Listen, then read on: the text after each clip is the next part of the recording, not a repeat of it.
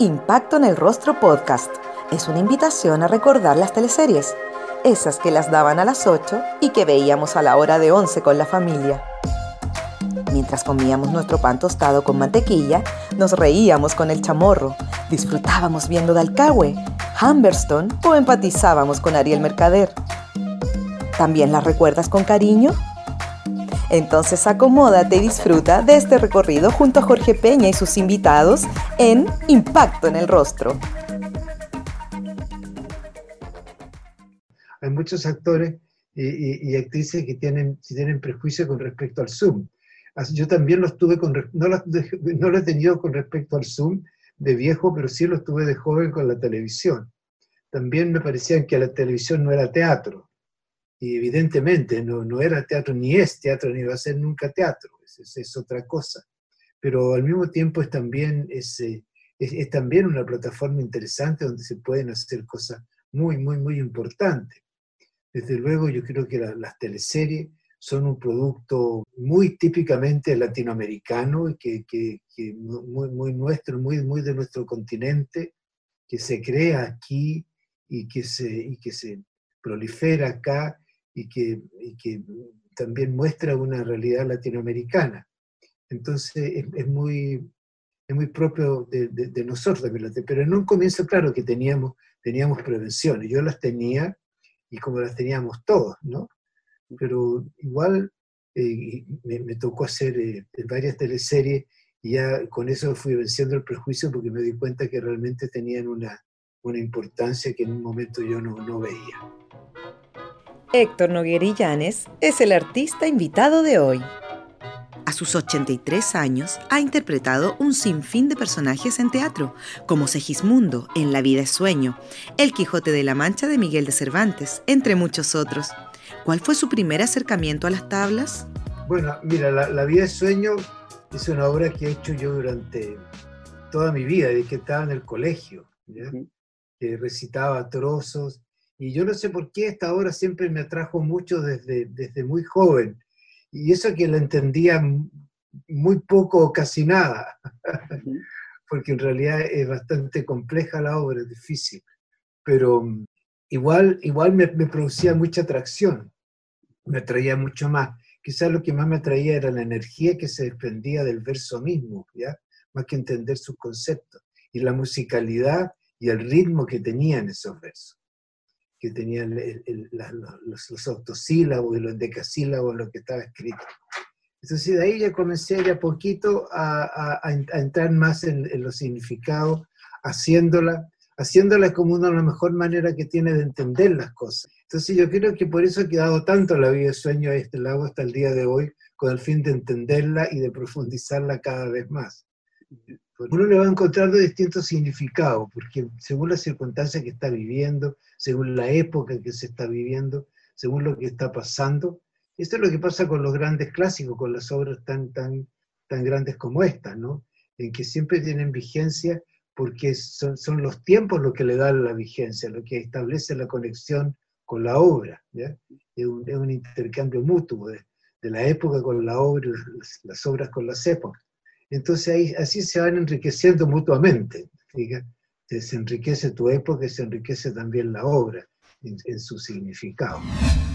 Obras por Zoom. Cuéntame un poco cómo has podido vivir esta experiencia. Yo más que nada he hecho, hecho cosas que se han hecho especialmente para esta, para la plataforma Zoom, por lo general, que es una teleserie a través de Mega y una obra de teatro a, través de, de GAM, ¿no? La obra de teatro se llama eh, Mentes Salvajes y eh, Cuarentena se llama la, serie. Y, entonces, por lo tanto, no sé si no, no he hecho una obra de teatro propiamente tal, por Zoom. He hecho, hecho estos son unos guiones que están pensados, que están, a pesar de que Mentes Salvajes es una obra que se dio como teatro, pero se adaptó para, para, para, para esta plataforma. ¿no? Y yo creo que en la medida que vamos conociendo la plataforma nos vamos dando cuenta que exige un lenguaje especial que es distinto al del teatro, que es distinto al guion del cine y también del, de una teleserie para la televisión o, un libreto de radio.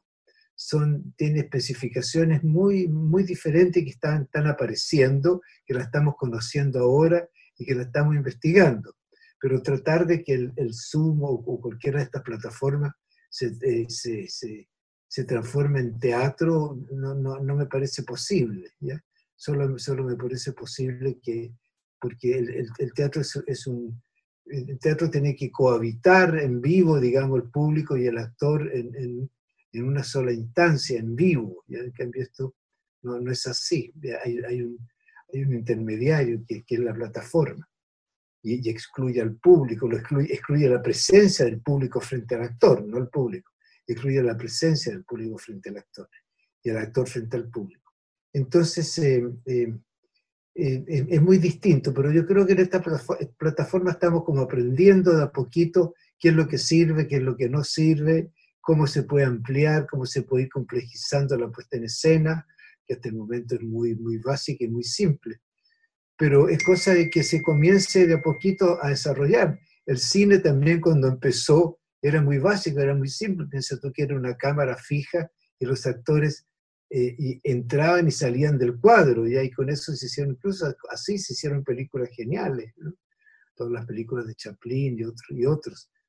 Entonces, pero poco a poco las cosas se van complejizando y yo creo que es lo que va a pasar con, con estas plataformas también. ¿Tú lo ves como un paréntesis? Yo no lo veo como un paréntesis, yo creo que hace algo que va a quedar, que va a quedar, que va a tener, que me parece una plataforma nueva, que no va a, de ninguna manera va, va, va a, a, suprimir o echar abajo el, el teatro, eso, eso no, no, no, es posible. No lo logró ninguna de las otras plataformas, ni el cine, ni la televisión, ni la radio teatro siempre va a existir. Pero me parece que estas plataformas sí va a quedar como fruto de, esta, de esta pandemia que se va a usar. Se va a usar seguramente en el espectáculo teatral, en el espectáculo en vivo y también en sí misma. En, un periodo bastante largo de la dictadura, yo no, no estuve en, las teleseries, a mí no, se me permitió la entrada a las teleseries. Mi, nombre fue excluido de los canales. Siempre traté de averiguar cuál es el pecado tan grande que yo había cometido, pero nunca lo descubrí. Y, también siempre las respuestas fueron muy vagas, pero el hecho que no podía, no, no, no se me llamaba para hacer teleserie. Pero llegó un momento en que sí se pudo, yo pude participar y todo cambió, digamos, ¿no? Pero, pero claro, hubo un momento que fue, que fue duro, que no, que no, por lo menos yo no podía estar tuviste algunos roles pequeños en teleseries como Amame y Rompecorazón, en tiempos donde tenías tu, tu energía puesta en, y concentración en el teatro Camino. Yo recuerdo que la condición que puse en ese momento, porque la cabeza la tenía ocupada en, en la formación de Teatro Camino, decía, sí, yo hago televisión siempre y cuando sean roles pequeños, roles cortos, que no me, que no me saquen de lo, del proyecto en que estoy, ¿no?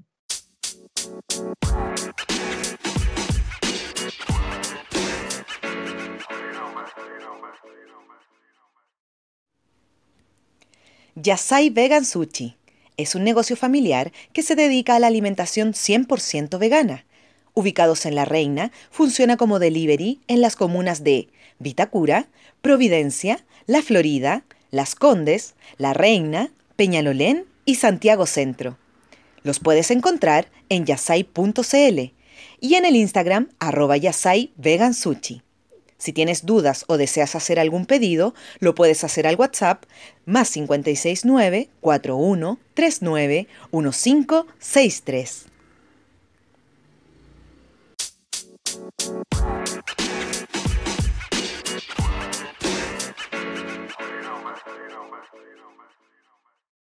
Hasta que, y eso en realidad se, fue cumpliendo haciendo, haciendo roles pequeños, hasta que un buen día eh, eh, Vicente Sabatini me llamó y me dijo, oye, me dice, yo sé que tú no tienes mucho interés en hacer teleserie, pero te voy a mandar, antes que me digas que no de nuevo, nuevamente, te voy a mandar un guion que puede, que te haga cambiar de opinión.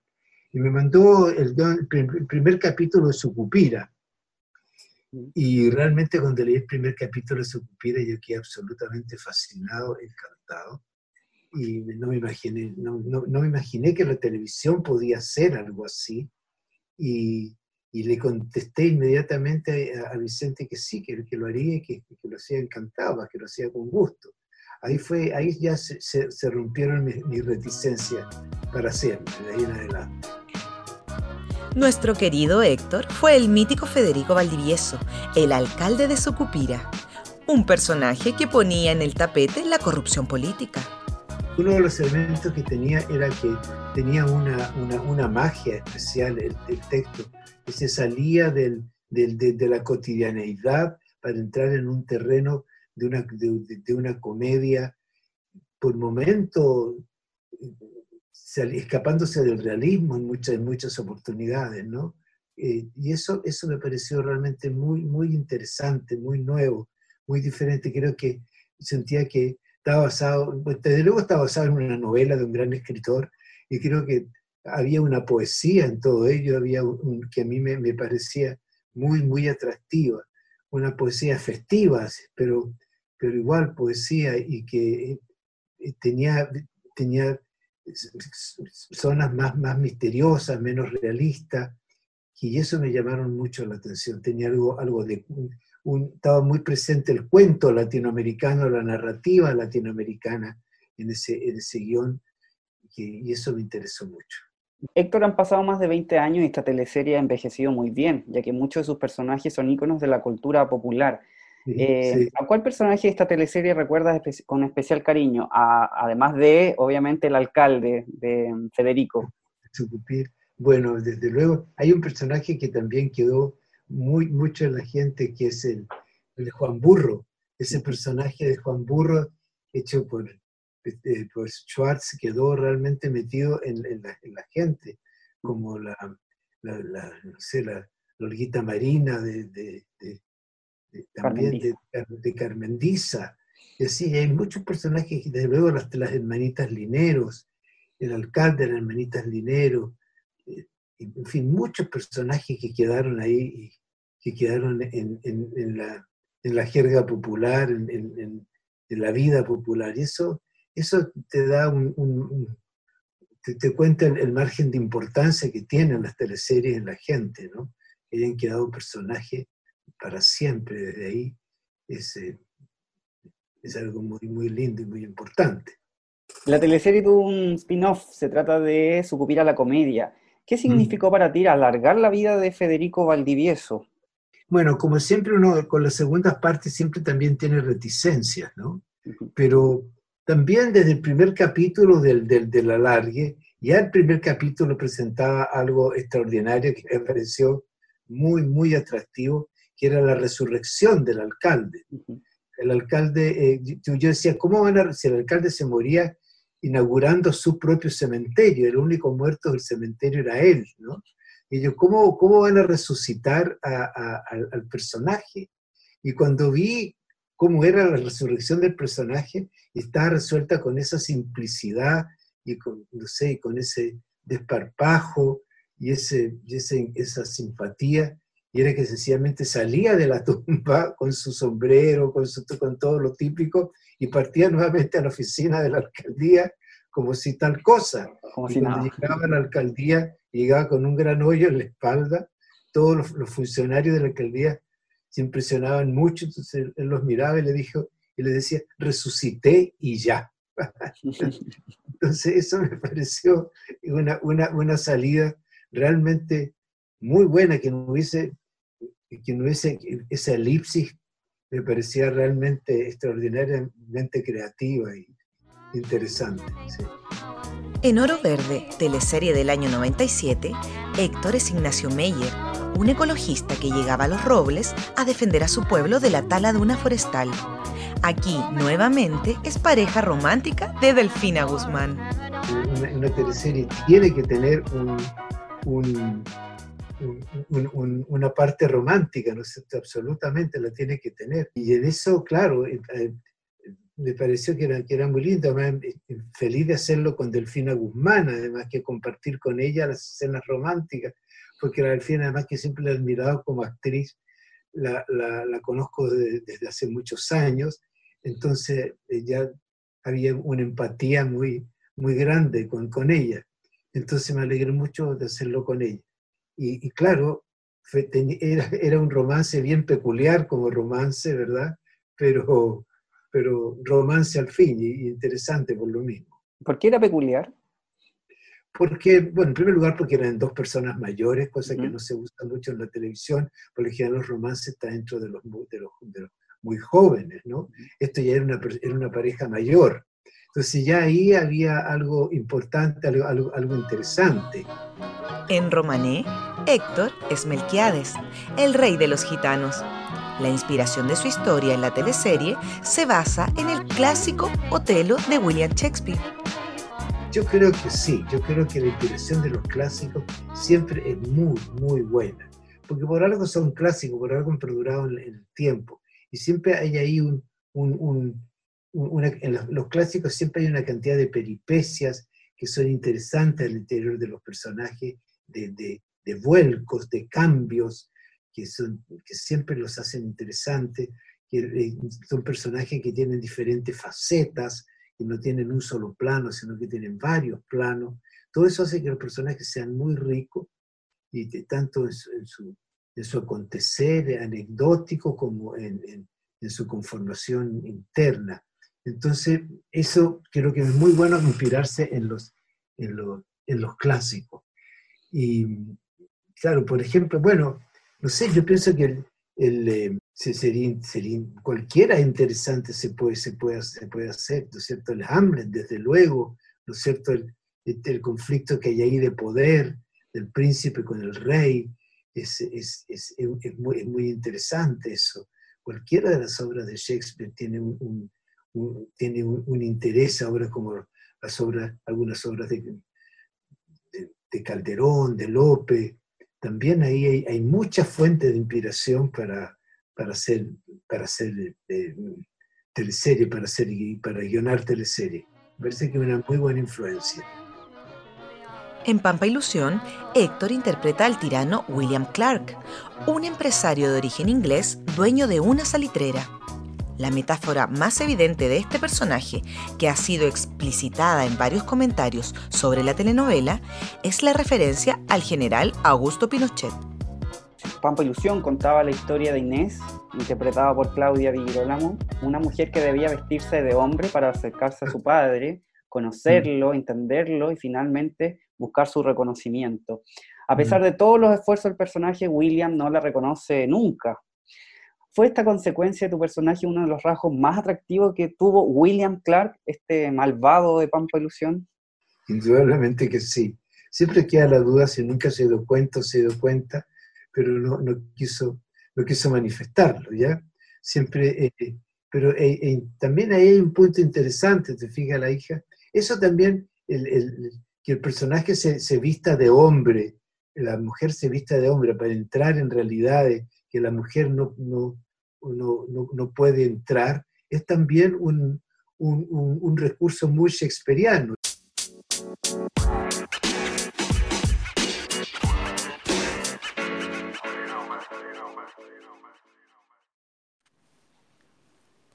¿Te gustaría ganar un gran libro para leerlo en tiempos de pandemia?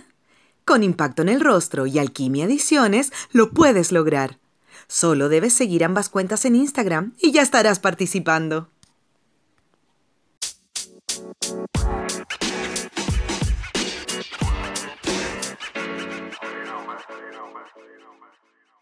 Shakespeare tiene obras de teatro que, sus personajes también, sus personajes femeninos se disfrazan de hombre en muchas obras, que se disfrazan de hombre para poder entrar en el mundo masculino, ¿no? Y los hombres no se dan cuenta que es mujer tampoco, porque es un recurso escénico, ¿ya?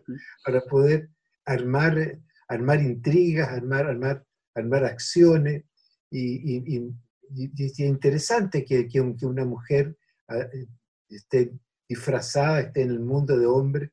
Es muy, es muy interesante porque al, mismo tiempo es una manera de, de reflejar tanto lo masculino como lo femenino de una manera muy, muy original muy interesante. En el último capítulo de la teleserie, tu personaje es sacado eh, desde su cama, en medio de la salitrera. Algunos personajes eh, te miraban con respeto, y, eh, sacándose los sombreros, y otros con un profundo desprecio. ¿La recuerdas con especial cariño esa escena y crees que fue un castigo justo para ese personaje? yo la, recuerdo con, de manera muy, muy especialmente esa escena siempre me sorprendió. En primer lugar, me alegré mucho de que el personaje, los guionistas finalmente resistieran a la tentación de sacarlo de la cama y de su encierro y dejarlo hasta el final en la cama. Creo que el personaje habría perdido mucha fuerza si se hubiera salido de la cama y hubiera tenido una vida normal. Creo que gran parte de esa, de atracción estaba precisamente en su encierro ahí, ¿no? Ahora, a propósito del encierro que estamos viviendo. Entonces, él, ahí en esa cama amarrado, de cual pretende dirigir el mundo desde una cama, o por lo menos dirigir todo su mundo desde una cama, la, la familia, la empresa, las personas, el pueblo. Eso ya ahí hay, hay un tema realmente muy, muy, muy interesante. Y me, llamó la atención que se llegara hasta el final con eso y que, y que el, personaje saliera a la calle, pero saliera en su cama. ¿ya? Y esta reacción del pueblo, y como tú dices, con esa reacción, ¿no es cierto?, tan, tan ambivalente o tan, tan, tan polémica, era realmente muy, muy fuerte. Yo recuerdo esa escena no, no, me voy a olvidar nunca de esa filmación, porque es muy impactante para uno como actor, desde arriba de una cama, vestido además con, con, con, chaqueta, con corbata antigua, con sombrero, ¿no es cierto?, con su bastón por ahí, recorriendo el pueblo, su, su pueblo, recibiendo tanto el odio como, como, como no sé si amor de, de alguien, pero no porque no se merecía el amor de nadie, pero sí por lo menos cierta forma de respeto. Entonces eso era muy, muy interesante. Y que se merecía el castigo, bueno, claro, era, él era, era un tiranuelo, ¿no es cierto? Un, realmente un tirano ahí, ¿ya? Más que tiranuelo, un tirano en, todo, en toda su forma, que tiranizaba todo, todo, un, todo un pequeño imperio del cual era, él era el dueño. Me habría gustado tener más escenas Hamilton, pero por otro lado me gustaba que no saliera de la cama, ¿ya? Me parecía muy bien creo que fue un gran acierto a los guionistas que, que todo esto ocurriera desde la cama. Entonces, igual eh, fue muy interesante conocer, conocer Humberton por un lado y por otro lado la remodelación que hizo el canal para hacer la, del pueblo, para hacer, el, para hacer la teleserie. Era muy, muy interesante. Sí me habría gustado estar ahí más tiempo, pero tenía que ser así y era bueno que fuese así. En la teleserie Machos es el patriarca Ángel Mercader, la teleserie éxito de Canal 13, que gracias a sus 38 puntos de sintonía logró ser la segunda más vista, luego de Amores de Mercado. Ser un personaje eh, sexy, sí, claro, es interesante como, como personaje, como, como característica de personaje, claro que lo es. Y, es, importante hacerlo y hay que saber jugarlo y hay que saber hacerlo, seas tú o no lo seas, o seas sexy tú como persona. Ahí como, actuación, como actor sí lo tienes que hacer. Entonces es, también una, una, tarea interesante.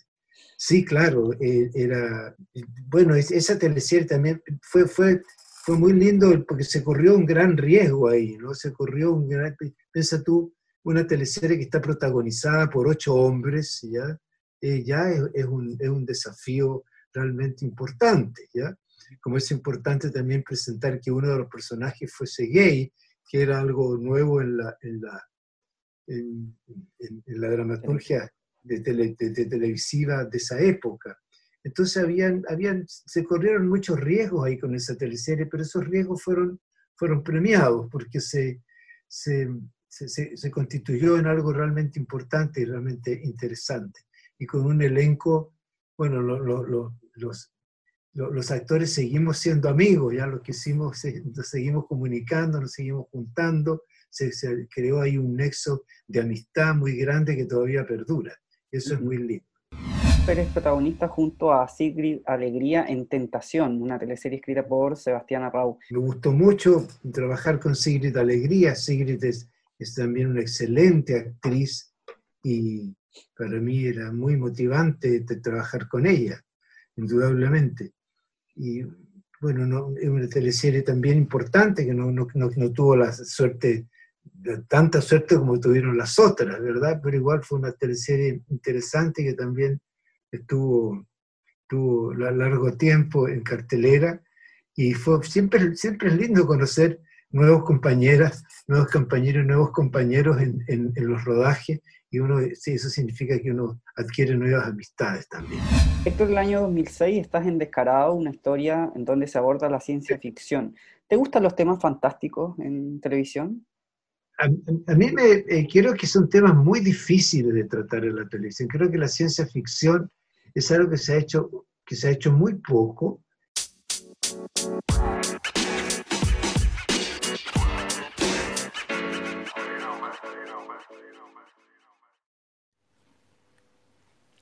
Salvaje es un emprendimiento pequeño donde buscamos poner en valor la flora y fauna de Chile, tratando de generar conciencia y conocimiento sobre la misma, tanto a niños como a adultos. Nuestros productos son 100% chilenos, buscando materialidades y proveedores locales. Las figuras articuladas de madera son lo más clásico de la marca. Las pueden ver en nuestro Instagram, arroba salvaje-cl y o página web www.salvaje.cl.